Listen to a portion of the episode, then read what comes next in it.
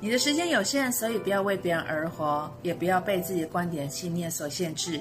你也不要活在别人的观念里，你也不要为了别人的意见而左右你自己内在的声音。最重要的是，你要勇敢地追随自己的心灵还有直觉。只有你自己内在心灵和直觉，才真正懂得你内在的想法，其他的都仅仅只是次要哦。